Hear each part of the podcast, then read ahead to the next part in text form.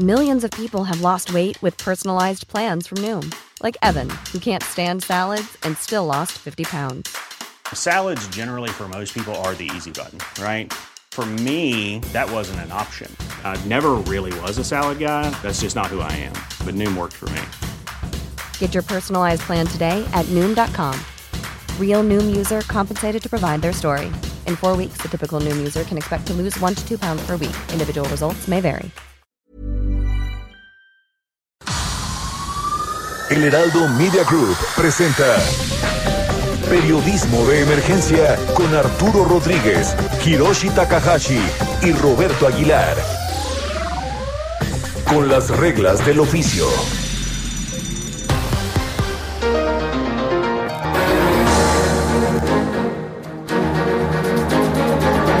Buenos días, bienvenidos a Periodismo de Emergencia. Es un gusto saludarle. Yo soy Arturo Rodríguez y, y, como siempre es un placer saludar a Hiroshi Takahashi. Arturo Rodríguez, muy buenos días. Nacho Rodríguez, Reina, Mónica.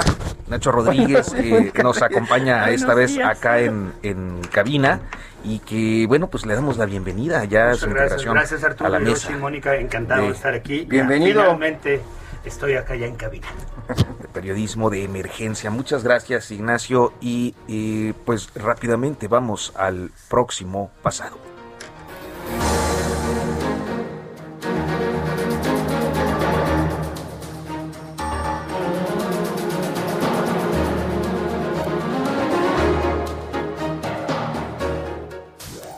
Próximo pasado, la noticia que debes saber. Muchas gracias, muy buenos días. Pues les comento que la intensidad de los electorales o del ambiente electoral marca esta temporada. Pues faltan dos semanas de que se realicen los comicios. Fue una semana de declinaciones. Primero en Sonora, con el retiro de Ricardo Bowles para sumarse a la coalición PRIM-PAN-PRD. Luego en Chihuahua, con Alejandro Díaz a favor de la panista Maru Campos, mientras que Zacatecas, Fernanda Salomé Trejo a favor del morenista David Monreal. Entre los reacomodos, las sanciones electorales siguen cancelando registros y en el caso más reciente fue la del pianista Miguel Ángel Yunes Márquez como candidato al ayuntamiento de Veracruz, quien al estilo Salgado Macedonio optó por postular a su esposa Patricia Lobeira en su reemplazo. Cruce de acusaciones de corrupción en Campeche, Nuevo León, San Luis Potosí y Sonora intensificaron la discusión en un proceso electoral marcado por la prevalencia de la frivolidad y los bailes en TikTok. El otro aspecto del periodo electoral es la violencia. La estadística se actualizó a 13 candidatos asesinados y 11 secuestrados durante el actual proceso electoral. La Secretaría de Seguridad y Protección Ciudadana, en voz de Rosa Isela Rodríguez, informó que son 398 casos de candidatos agredidos, por lo que las autoridades han establecido medidas de protección a 148 personas que se postulan a cargos de elección popular. Podcast. Un movimiento de normalistas en Chiapas fue desalojado mediante un operativo policiaco el pasado día 18 en Chiapa de Corzo y hasta ayer 95 estudiantes permanecían detenidos con formal prisión por delitos como motín, pandillerismo, robo con violencia, atentados contra la paz y ataques a la integridad personal. En un acto que alarmó por la invocación de lo ocurrido en Iguala con los estudiantes de Ayotzinapa, esta vez el gobierno morenista de Rutilio Escandón se puso en el foco nacional y enfrenta los reclamos del magisterio que exige la liberación de los estudiantes, la mayoría mujeres, presos en el amate. Respecto a los registros de COVID-19, el país alcanzó esta semana los 16 estados en semáforo verde. 15 se mantienen en amarillo y solo uno, Quintana Roo, está en naranja debido a un despunte de contagios. Sobre la vacunación, 25 millones de dosis han sido aplicadas hasta ahora, aunque el esquema completo solo se ha conseguido para cerca de 11 millones 400 mil personas. Esto es apenas el 10% de la población desde que inició el proceso el 24 de diciembre. El Coneval ha emitido su informe sobre pobreza en México y la perspectiva al respecto ha sido particularmente llamativa por las condiciones económicas precisamente derivadas de la pandemia. Una conclusión entre varias es que las ayudas sociales implementadas por el gobierno son insuficientes para paliar la crisis. Si algo marcó la semana es la polémica respecto al gobernador de Tamaulipas, Francisco Javier García Cabeza de Vaca, a quien presuntamente se le dictó orden de aprehensión. Entre los reclamos el PAN, el señalamiento del gobernador a la presidencia acusándole una persecución política y la visita del presidente de la Suprema Corte a Palacio Nacional.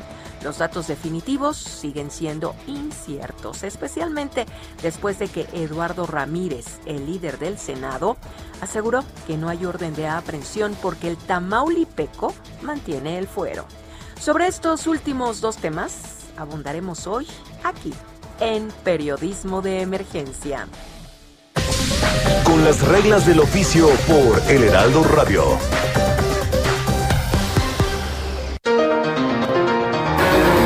Muchas gracias a Mónica Reyes, que además tuvo que eh, improvisar eh, eh, en condiciones de la infraestructura aquí en cabina. Pero muchísimas gracias, Mónica, como siempre, por tu profesionalismo y por esa voz que nos permite informar rápidamente la agenda de la semana previa, Hirochi. Sí, pues esta agenda que ya lo veníamos platicando desde pues el arranque, lo que iba a estar dominando, bueno, desde hace un par de semanas, un par de entregas, hemos contado de qué es lo que está pasando allá en Tamaulipas con este gobernador que pues ahora prácticamente lo pusieron ya con una eh, pues acusación directa desde, desde el lado del Senado y también desde la Unidad de Inteligencia Financiera y también, bueno, otra vez desde la mañanera desde la mañanera y ahora con la posible implicación que eh, se está perfilando para su hermano Ismael. Y, lo que platicábamos también, eh, son al menos 16, 16 personas físicas, 19 empresas las que están involucradas en este presunto esquema de lavado de dinero y también lo que usted ha podido ver en la semana, estas imágenes de algo que nos preguntábamos en la semana. ¿Qué va a pasar si el gobierno federal lanza eh, la acusación y pide eh, apresarlo? Eso ya lo lanzó. Hay una, orden ya de, aprehensión, o sea, literalmente es ¿qué, prófugo. ¿Qué pasará y si el Congreso local o, las autoridades locales dicen que eso pues no, no, no, no, no es cierto y no le van a hacer caso. Vimos las imágenes de las tanquetas, de los guardias este, especiales cuidando la casa de gobierno. Y es lo que nos preguntábamos, ¿qué va a pasar? Ya estamos en, ese, en esa situación, Nacho. Tenemos ya en, en, la línea telefónica al abogado Francisco Burgoa, constitucionalista, profesor de Derecho en la Facultad de Derecho de la UNAM y pues eh, parte del equipo legal, defensor legal del gobernador tamaulipeco Francisco Javier García Cabeza de Vaca. Eh, licenciado Francisco Burgoa, muy buenos días. Le saludo Arturo Rodríguez y estamos aquí en cabina Hirochi Takahashi y eh, e Ignacio Rodríguez Reina. Eh, muy buenos días, Arturo, y también saludos a Hiroshi, a Ignacio y por supuesto a toda tu audiencia de Heraldo. Primero que nada, eh, abogado, el planteamiento es, a ver, si hay orden de aprehensión o no hay orden de aprehensión, porque veíamos estas declaraciones del líder del Senado, Eduardo Ramírez, diciendo que no existía una orden de aprehensión. Entonces, no creo que si algo ha prevalecido en este asunto es la confusión respecto a, pues este tipo de eh, resoluciones. Arturo, me parece que pones una palabra importantísima para poder tratar de entender todo este asunto, que es la palabra confusión, porque es lo que han abonado con las declaraciones que han hecho principalmente desde el lado de la clase política de la presente administración, porque, por ejemplo, en el tema específico de la orden de aprehensión, ¿existe o no existe? Yo no lo sé y yo creo que en este momento nadie ha hecho una información oficial y principalmente la Fiscalía General de la República un comunicado en donde indicara que ya eh, tiene una orden de aprehensión que le obsequió tal juez y que está en proceso de cumplimentarlo. Ahora, ¿es necesario que la FGR haga esta difusión de la orden de aprehensión? La verdad es que no, porque también lo que pudo, podría haber ocurrido es que si ya la tuviera la FGR, y con independencia del otro tema de si tiene o no tiene fuero el gobernador, entonces que la FGR vaya y detenga al gobernador. Digo, ¿por qué no hacerlo de una forma este o muy discreta o en su caso muy transparente? Porque ¿cómo es posible que el senador Ricardo Monreal y el diputado Ignacio Mier, ambos coordinadores de sus eh, legisladores en ambas cámaras del Congreso, sean hayan difundido el tema del orden de aprehensión. Y luego, como comentabas, viene el presidente del Senado a decir, no hay orden de aprehensión, el gobernador de Tamaulipas tiene fuero y, y además tampoco hay elementos para el otro tema, la desaparición de poderes. Abogado, entonces no estaríamos esperando que el gobernador se entregue y vaya y que aclare cuál es la situación jurídica. Eh, digo, yo si fuera parte del equipo de abogados del gobernador, yo no recomendaría eso, porque de alguna forma eso, o sea, como que por qué el gobernador debería de presentarse cuando sigue manteniendo la inmunidad procesal.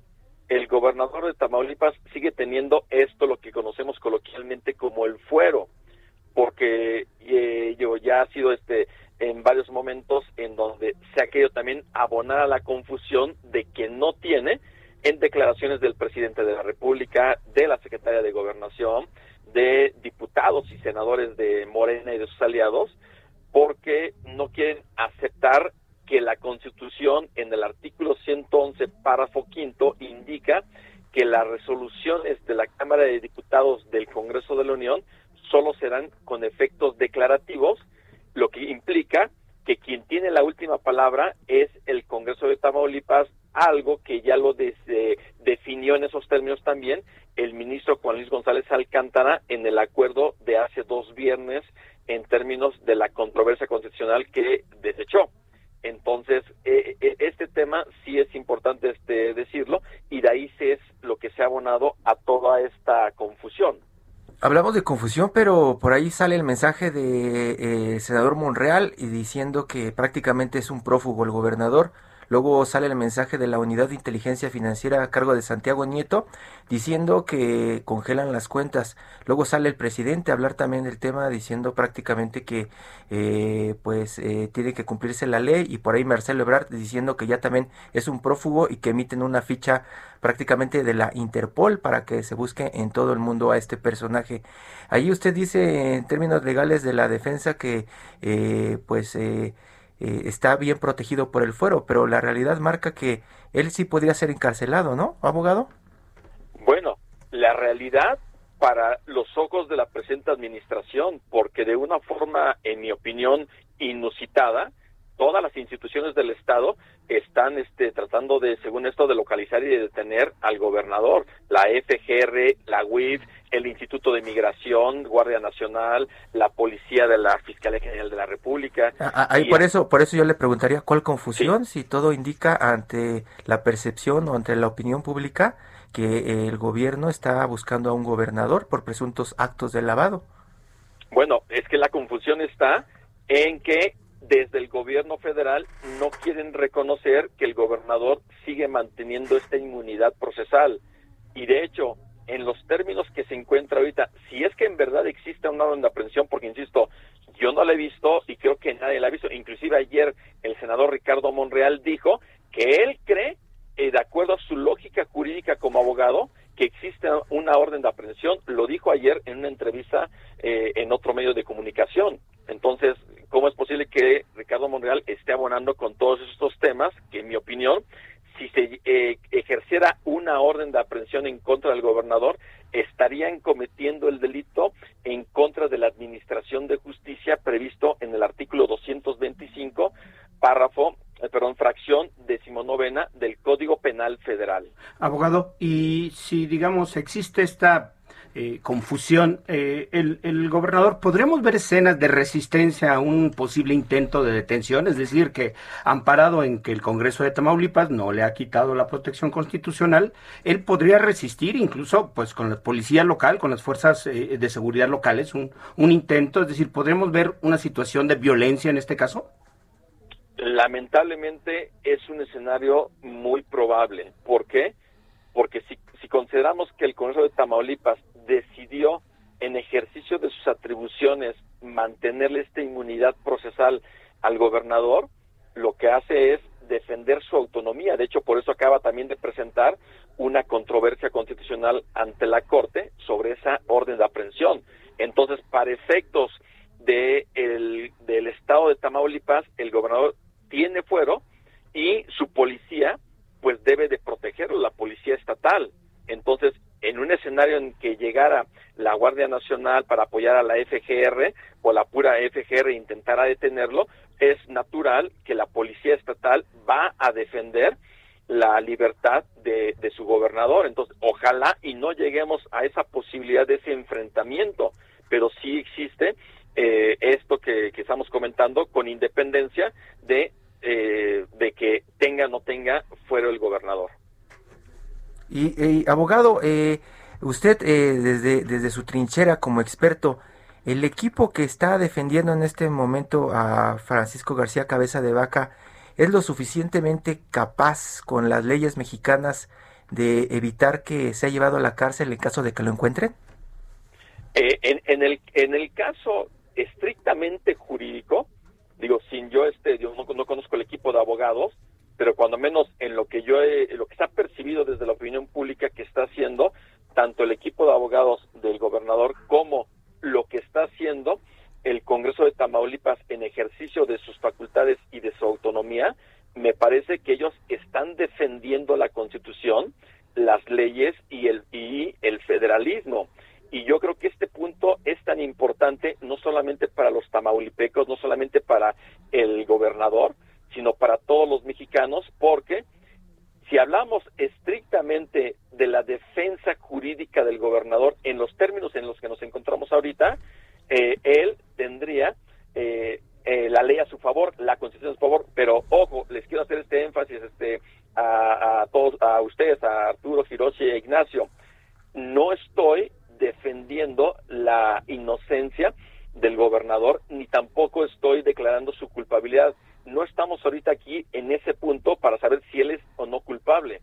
Estamos viendo cuál es el escenario sobre el tema de su inmunidad procesal, sobre si puede o no puede ser detenido y cuáles son las consideraciones, porque en su momento le corresponderá a un juez de lo penal en una sentencia dictar una sentencia absolutoria o condenatoria. Eso le corresponderá en ese momento. No, aquí en este momento no. Licenciado Francisco Burgoa, constitucionalista, maestro de Derecho en la Facultad de Derecho de la UNAM, muchísimas gracias por tomarnos esta comunicación y bueno, pues y por su análisis y perspectiva. rápidamente vamos a eh, Tamaulipas. Este, tenemos en la línea telefónica al diputado Gerardo Peña Flores, que es presidente del Congreso local allá en Tamaulipas y por lo tanto pues una figura central en este tema. Eh, diputado Peña Flores, muy buenos días. Buenos días, Ignacio. Un gusto saludarte a ti y a tu importante auditorio. Feliz fin de semana. ¿Qué tal, diputado? Muy buenos días. Bueno, pues sabemos que está ocupado, así es que vamos directamente a las preguntas. Eh, usted sabe que se ha girado una orden de aprehensión contra el gobernador Francisco García Cabeza de Vaca y pareciera que ya no hay mucho que hacer desde el punto de vista político. Ustedes, como, como Congreso local, con, con su soberanía, ¿qué es lo que están previendo? ¿Qué escenario ven que es el que ocurra con más posibilidad?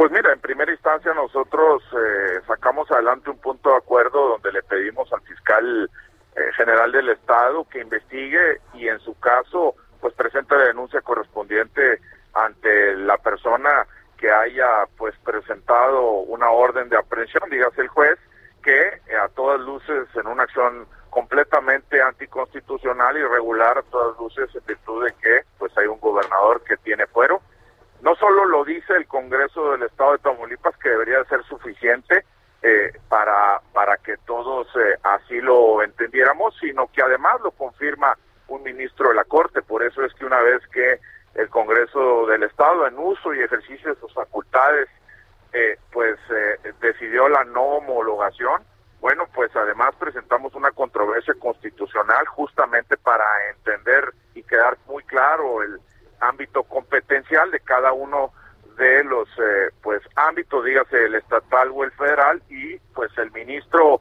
coincide en sus considerandos, en su motivación y fundamentación de lo que fue resolutivo, que el gobernador mantiene fuero y que no prejuzga y que en caso de que hubiera algún tipo de responsabilidad, esta pudiera ser, pues por decirlo de alguna manera, perseguida hasta en tanto concluya su encargo. Por eso es que no ha lugar a que hubiere o pudiera haber alguna orden de aprehensión. Y además presentamos otra controversia constitucional justamente pues para que la Corte se eh, pronuncie en el sentido de lo que nosotros entendemos algo completamente irregular, que es una orden de aprehensión en caso de que éste exista. Diputado, lo saluda Hiroshi Takahashi. Una de las preguntas que todo mundo se hace, por lo menos acá en la Ciudad de México, es eh, qué es lo que va a pasar con el gobierno. En algún momento se estuvo cuestionando mucho en las redacciones quién será el sustituto. ¿Cuál sería el procedimiento en caso de buscar sustituto? Pensando en que, eh, pues, lo que dicta la ley supuestamente es que si está ausente el gobernador, tendría que estar alguien, pues, gobernando. Hiroshi, eh, muy buenos eh, días también a ti. Mira, a mí no me gustaría abonar en estos momentos a, especulaciones de ningún tipo. La ley en Tamaulipas marca perfectamente cuál es el proceso en dado caso que eso llegara a suceder. La realidad es que al día de hoy el gobernador está en funciones, eh, está ejerciendo pues obviamente la facultad que le da la constitución del Estado como ejecutivo con acciones y además eh, pues eh, datos muy importantes de avance que Tamaulipas está teniendo en generación de empleos, en, inversión extranjera, en turismo, en una mejora muy sustantiva en materia de seguridad y también de generación de paz. El propio índice de paz México así lo señala.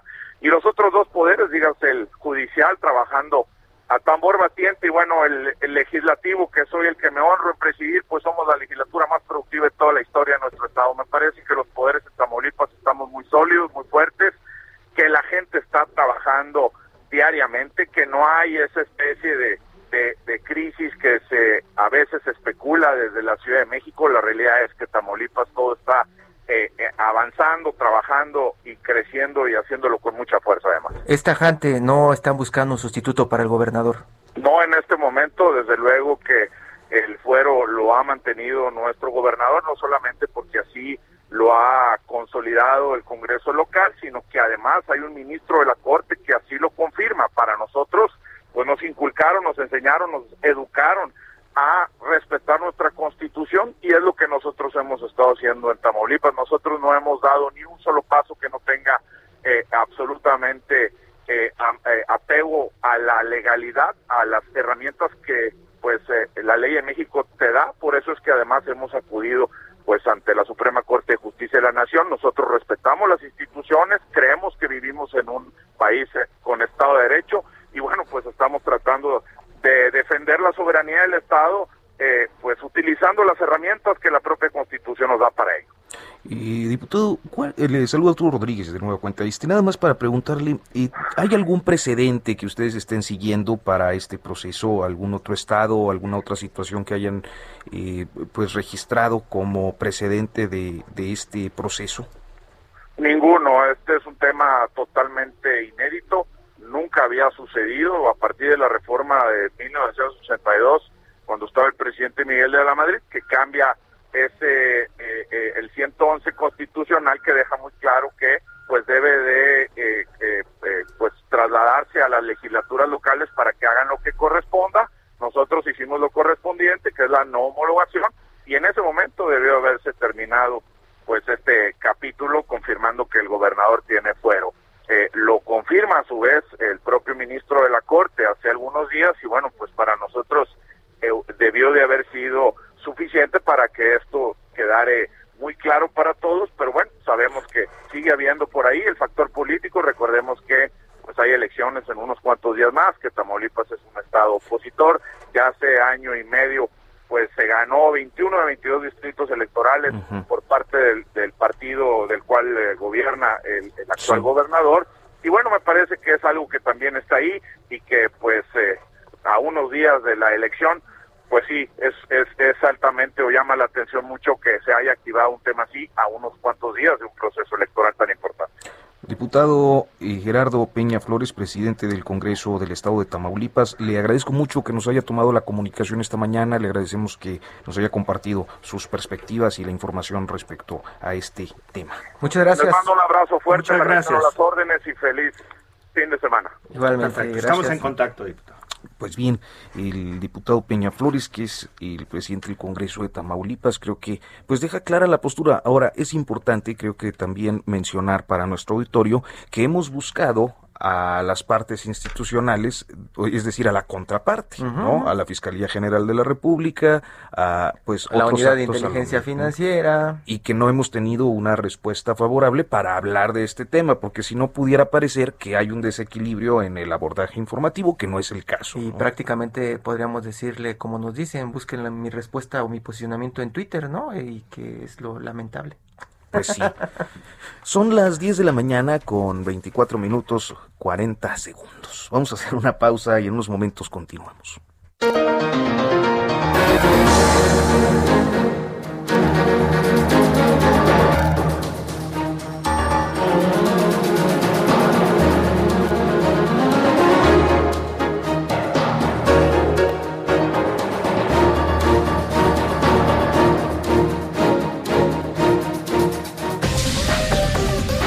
Momento continuamos. Periodismo de emergencia.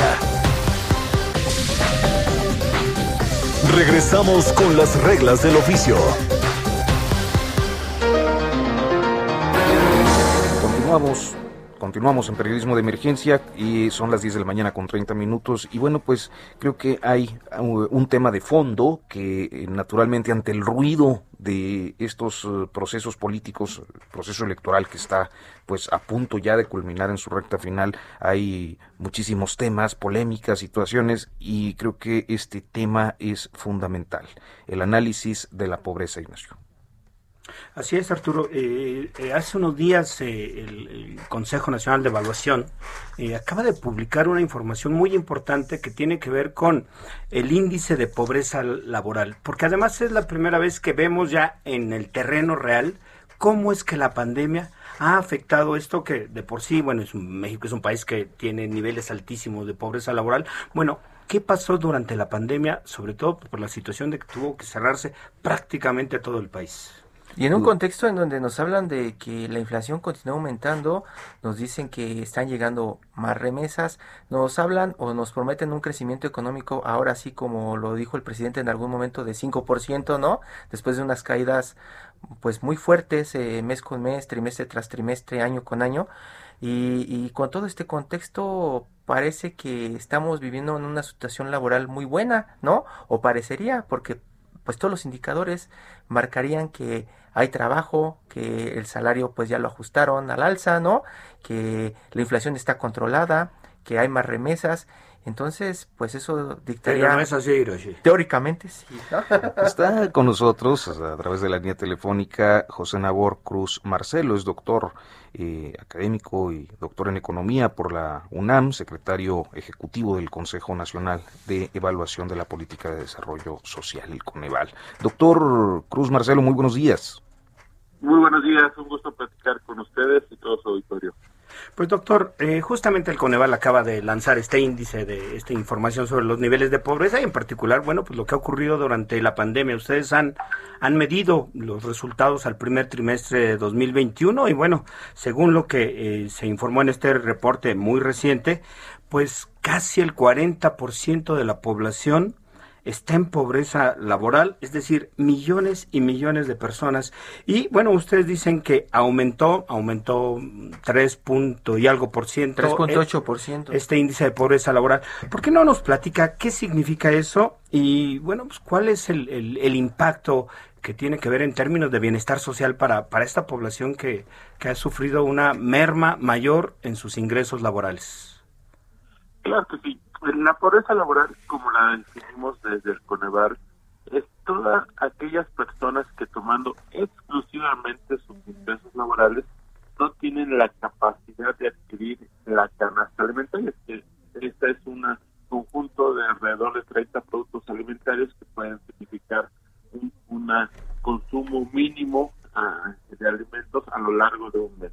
Eh, el costo de estas canastas es eh, son 1.710 pesos mensuales para las áreas urbanas del país y 1.229 pesos para las áreas rurales del país. Entonces, esto quiere decir que, de acuerdo a la estimación que dimos a conocer por parte de Conaval, 39.4% de la población no tiene ingresos eh, que le permitan adquirir estas canastas alimentarias. Es decir, tenemos desafortunadamente todavía un número muy importante bajos ingresos salariales. Obviamente también cuando hacemos este análisis eh, a nivel estatal, sobre todo para este periodo que presentamos, que es el comparativo anualizado entre el primer semestre de 2020, previo a la contingencia sanitaria, y este primer trimestre de 2021, lo que encontramos es que son cuatro entidades del país las que tuvieron una expansión mucho por arriba desde el promedio nacional, y son Ciudad de México, Quintana Roo, Baja California Sur y Tabasco. De estas cuatro entidades, pues dos tienen que ver claramente con la afectación tan fuerte que hubo en el entorno turístico a nivel internacional y nacional, como son Quintana Roo y Baja California Sur.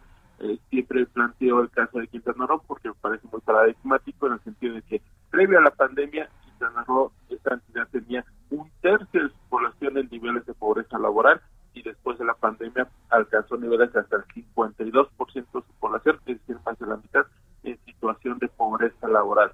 Tabasco, obviamente, por el tema tanto de la pandemia como de las inundaciones hacia noviembre y diciembre, que recordarán seguramente, cerraron el año con esta problemática y también tuvo una afectación importante. Y finalmente el caso de la Ciudad de México. Eh, es la entidad del país que tuvo mayor crecimiento de pobreza laboral, pero claramente esta es una eh, representatividad de la terciarización de la economía que tenemos a lo largo del país, pero que este sector eh, fue el que tuvo mayor afectación, sobre todo en los rubros del sector comercial, sector restaurantero, sector alejamiento y comercio. Y bueno, esa es una de las causas, los semáforos rojos que hemos tenido a lo largo de este año en la Ciudad de México, que también consecuentemente tuvieron un impacto negativo en este crecimiento por esta laboral para el caso, reitero, de la Ciudad de México. De eh, doctor, eh, lo saluda Hiroshi Takahashi. Vamos a ver que esto tendrá un repunte, ¿cierto? Porque eh, estamos eh, con datos prácticamente de la pandemia, ¿no? De los ajustes que se vivieron con la pandemia, pero pues ya con la apertura económica eh, que, que se ha venido presentando en todo el país, principalmente en estos sectores, servicios, turismo, podría haber un cambio rápidamente, ¿no, doctor? Pudiera verse, sobre todo mantenerse la tendencia de acuerdo a los datos que desde el año pasado y con la información que con las diversas eh, encuestas que ha publicado a lo largo del 2020 INEGI, hemos obtenido esta información. Eh, en el segundo trimestre del año pasado, que es cuando tu- fue el punto, considero, más álgido de la contracción económica en los mercados laborales, eh, INEGI publicó la ETO, la encuesta telefónica de ocupación y empleo, y de ahí derivamos una estimación a nivel nacional de niveles de pobreza laboral para el mes de mayo del 55%, en el promedio trimestral del segundo trimestre fue un 52%, después para el tercer trimestre eh, disminuyó ya con la reapertura de actividades económicas a un 44.5% y cerramos el cuarto trimestre de 2020 en un 40.7%. Es decir, ya para este dato del primer trimestre de 2021 situándonos en 39.4% de la población en situación de pobreza laboral.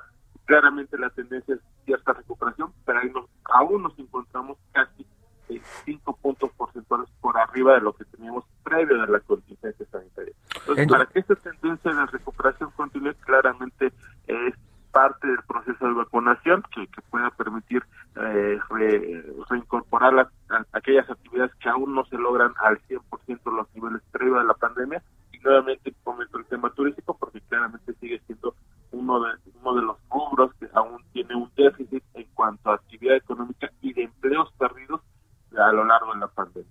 En, en algunos lugares, por ejemplo, los de Mercer tienen el índice del poder de compra, eh, los de The Economist por ahí lanzan The Big Mac Index, eh, pues periódicamente.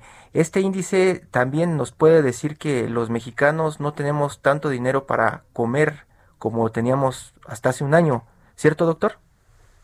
sobre todo en esta analogía que planteas eh, en cuanto a la valorización del poder adquisitivo de los trabajadores en cuanto a sus salarios. Y ciertamente sí, de lo que encontramos y, y publicamos para este periodo analizado, es un incremento de, de algunos alimentos en este periodo analizado por arriba de la inflación. Me parece que esto ha sido eh, sobre todo una problemática de, del tercer y cuarto trimestre del año pasado y este muy puntualmente los primeros meses de este 2021 eh, Coneval publica mensualmente el valor monetario de las canastas alimentarias que les comentaba hace unos minutos y sí hemos detectado sobre todo al principio de este año, un incremento de algunos productos como es el huevo, como es el pollo, eh, aguacate, limones, han incrementado el precio de estos productos y eso pues desafortunadamente sí está teniendo una afectación en el poder adquisitivo en términos reales del ingreso laboral de los trabajadores.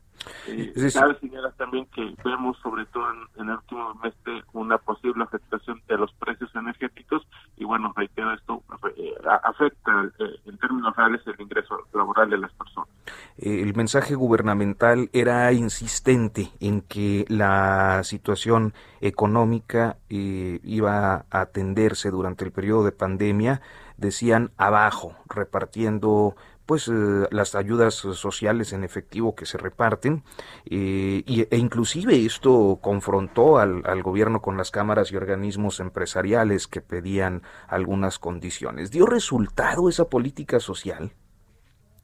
Dos factores en ese sentido. Eh, la información que publicamos que depende de la ENOE, de la Encuesta Nacional de Ocupación no incorpora preguntas cuya receptividad tenga que ver con transferencias monetarias de programas sociales. Esta información la vamos a tener con la encuesta nacional de ingreso gasto en los hogares que publicará el propio INEGI a finales del mes de julio, prácticamente dos meses, y que levantó entre agosto y diciembre del año pasado. Sin embargo, lo que sí les podría comentar es que ya con esta información vamos a poder detectar muy bien qué porcentaje de los ingresos totales de los hogares más pobres del país, probablemente decir uno, decir dos, decir tres, estén eh, surgiendo a través tanto de las transferencias monetarias y programas sociales como de eh, la remesa, porque son preguntas que están incorporadas, reitero, en la NIC. Ahora bien, también Coneval hace prácticamente un mes y medio dimos a conocer un análisis sobre cómo respondieron las entidades federativas del país entre mayo y agosto del año pasado a través de programas, intervenciones o acciones de política social.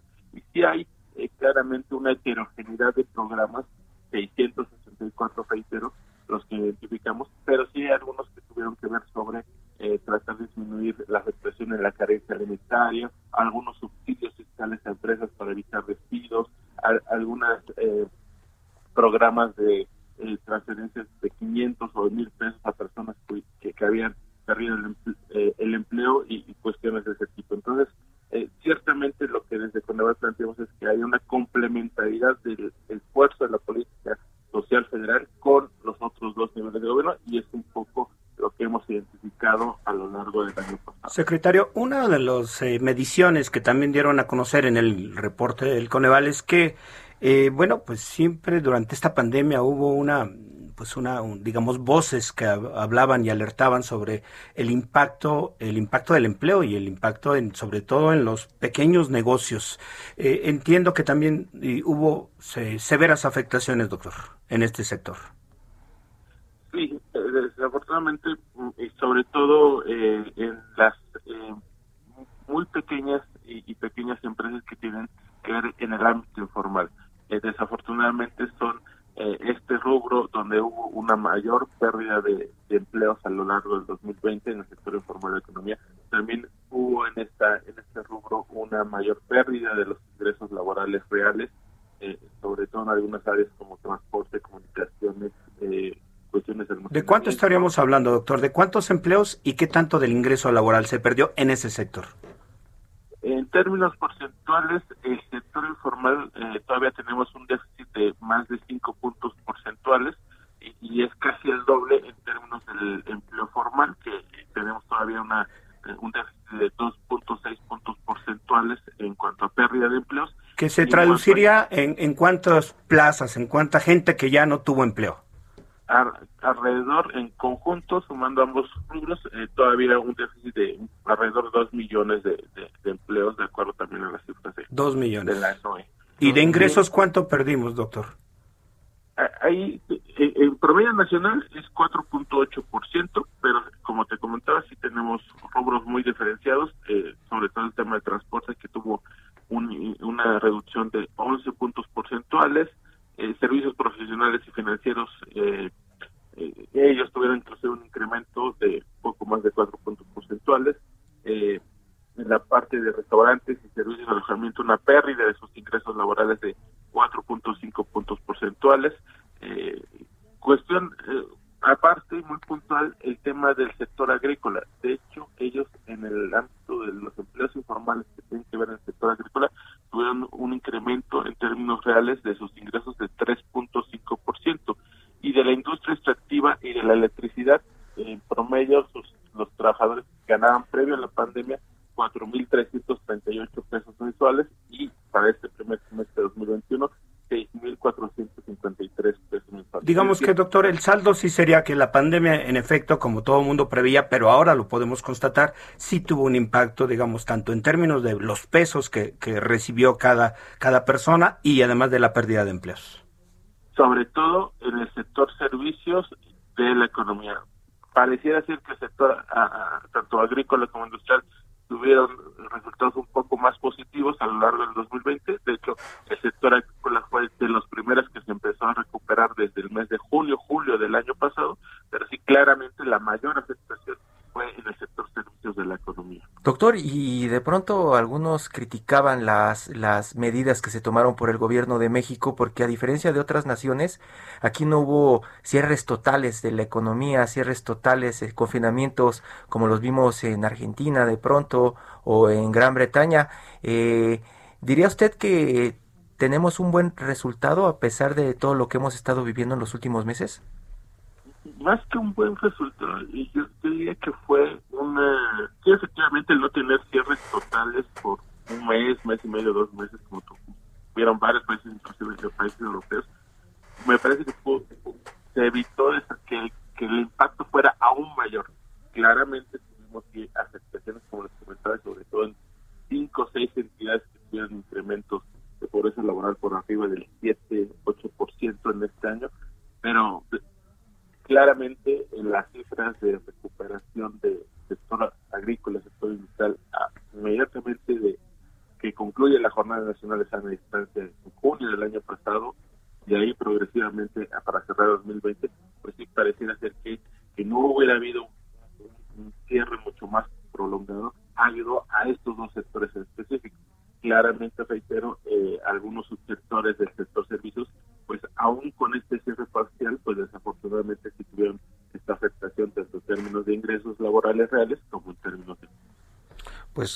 Doctor José Nabor Cruz Marcelo, y secretario ejecutivo del Consejo Nacional de Evaluación de la Política de Desarrollo Social, muchísimas gracias por eh, tomarnos la comunicación esta mañana. Muchas gracias, doctor. Muchas gracias a ustedes, muy buenos días. Muy buenos días. Todo menos fútbol. No, el día de hoy eh, está con nosotros a través de la línea telefónica Álvaro Uribe. Álvaro Uribe, el escritor, ensayista mexicano. Álvaro Uribe, el bueno. Sí, porque ahí, está el malo y ese, pero está un poco más al sur. Álvaro Uribe, muy buenos días. Muy, muy, buenos días. Eh, eh, muchas gracias por invitarme y habría que averiguar quién de los dos es el feo. Qué gusto, Álvaro, saludarte. Igualmente para mí me da mucho gusto saludarte a ti y a través de ti a tu audiencia. Cuéntanos de los no, los que no. Mira, Los que no es una novela eh, y bueno, lo primero que habría que decir es que Los que no, el título de la novela, hace alusión a todas aquellas personas que no cumplieron sus expectativas, que no llegaron a hacer todo lo que hubieran podido ser, que no llegaron a hacer todo lo que hubieran podido hacer. O sea, básicamente todos nosotros. Sí. La humanidad en su conjunto. Si, si, si te imaginas que existiera un club opuesto, el de los que sí, eh, que yo me lo he tratado de imaginar, pues mira, a mis sesenta y tantos años todavía no conozco a nadie que pertenezca a ese grupo. Entonces, los que no, hace alusión pues a ese, a ese grupo de personas y en concreto eh, trata, sus protagonistas son eh, un grupo de gente que fue joven por ahí de los años 60, fue adolescente en los años 60, luego joven en los años 70 y 80, es decir, gente cuya juventud corresponde a la mía y, y esta, eh, sus aventuras y sobre todo desventuras eh, están contadas desde el punto de vista de uno de ellos, que es el narrador, que la cuenta estas historias, pero 40 años después, o sea, él acomete la tarea de eh, de alguna manera evaluar, en todo caso, evocar su juventud y la gente cercana, cuando él ya no está para nada joven, él tiene unos 65 años, y esto le permite una distancia porque él ya no tiene las ilusiones, expectativas incluso la solemnidad de la juventud. Él es un señor de la tercera edad que ya conoce un poquito más la vida, es más escéptico, ya está desilusionado y tiene una mirada pues crítica, irónica respecto de lo que cuenta.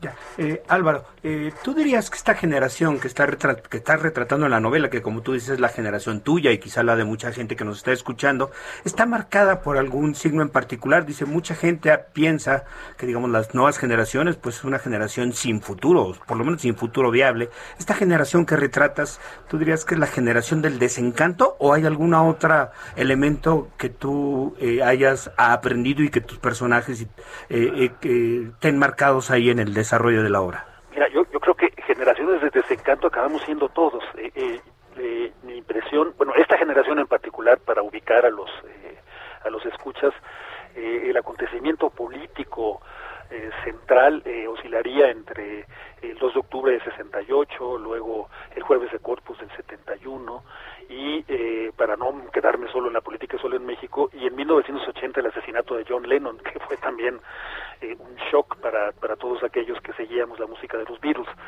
Eh, esta generación vivió bajo los exenios de Echeverría y López Portillo, que por cierto la historia se repite, ¿no es cierto? Yo creo que las juventudes de ahora podrían entender más o menos de qué estoy hablando. Bueno, es una generación que sí se desencanta, eh, es una generación que eh, trató a aquellos que les interesaba la política y hacer algo por el país, bueno, tomaron dos cursos, unos se fueron a la guerrilla, eh, y otros eh, se metieron al gobierno, cosa, cosa curiosa, la misma generación, tratando de cambiar las cosas desde adentro y ambas ambas opciones políticas fracasaron, ni la guerrilla ni incorporarse al, al PRI entonces todopoderoso sirvió para hacer de este un país más justo o, o, más o más digno de su propia historia. Entonces hay desencanto, pero además hay desencanto individual porque todos somos los que no, porque por, porque por más eh, modestas que hayan sido tus aspiraciones cuando eres joven, es dificilísimo que las hayas realizado al 100% cuando ya tienes una mirada retrospectiva desde los 50 o 60 años, pues todos tenemos que admitir que nos quedamos un poquito cortos. Y en ese sentido no sé si esta generación sea muy distinta de otras, me da la impresión de que todos estamos condenados a darnos un frentazo contra la realidad y a tener que admitir que nuestros planes eran más ambiciosos de lo que fuimos capaces de, realizar. Esa generación es la que en este momento está tomando decisiones, es la que empresarialmente probablemente está llegando a su a su pico, es la generación que prácticamente se dice con la experiencia para regañar a los millennials. Eh, ¿Cierto, Álvaro? Sí, fíjate, bueno, el, el miembro más eminente de esa generación se llama Andrés Manuel. Y no, te, no te digo sus apellidos, porque ya sabes quién. Porque, es ficción. Porque es ficción, es ficción, no estoy hablando de eso. Es un personaje de ficción.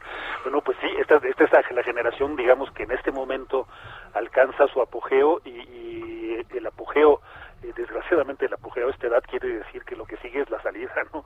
La decadencia. Es, esta es la generación que domina y que, bueno, es una generación que yo retrato a través de un grupo de, de muchachos universitarios eh, de clase media eh, que tuvieron aspiraciones sobre todo artísticas, no, no todos ellos, algunos es empresario, tuvieron aspiraciones sobre todo artísticas.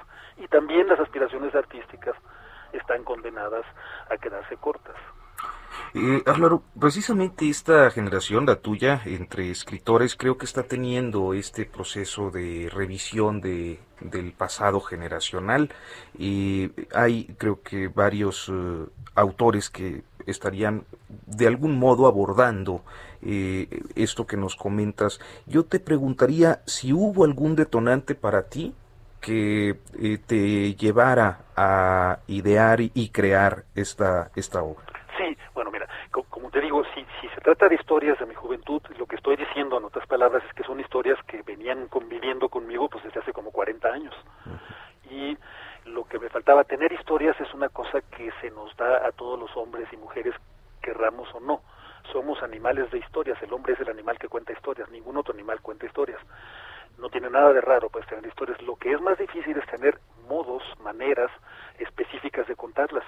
Eso no se da en maceta, pues donde están las maneras, quiero decir, maneras interesantes, ingeniosas, artísticas, vamos a llamarles, literarias de contarlas. Y a mí lo que me sucedió es que de pronto me acerqué o cumplí 64 años. Y bueno, cualquier fanático de los virus habla que juegan 64 es una edad muy... Eh, eh, de repente dije, caray, yo también ya tengo... Me pegué un susto porque yo me sentía mucho más fresco de lo que la canción sugería. Y en ese momento se me ocurrió que era un, era precisamente la coyuntura precisa para hacer un recuento eh, y inventé entonces este narrador que es un escritor, una especie de alter ego mío, y que está escribiendo el libro al mismo tiempo, lo está escribiendo frente a los ojos del lector, por decirlo así. Todo el tiempo le está diciendo al lector, este es un libro. Eh, Fíjate que... Álvaro Uribe, discúlpeme, se nos acaba el tiempo, justo ah, tenemos que terminar el programa, pero te agradecemos muchísimo. No, te agradezco yo su invitación. Ojalá pronto sigamos platicando. Mañana en punto de las 10, periodismo de emergencia. Nos vemos, hasta luego. Gracias.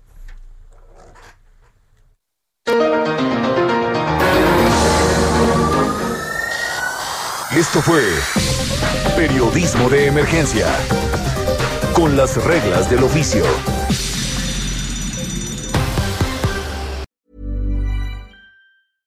Imagine the softest sheets you've ever felt. Now imagine them getting even softer over time. That's what you'll feel with Bowl and Branch's organic cotton sheets. In a recent customer survey, 96% replied that Bowl and Branch sheets get softer with every wash. Start getting your best night's sleep in these sheets that get softer and softer for years to come. Try their sheets with a 30-night guarantee. Plus, get 15% off your first order at bowlandbranch.com. Code BUTTERY. Exclusions apply. See site for details.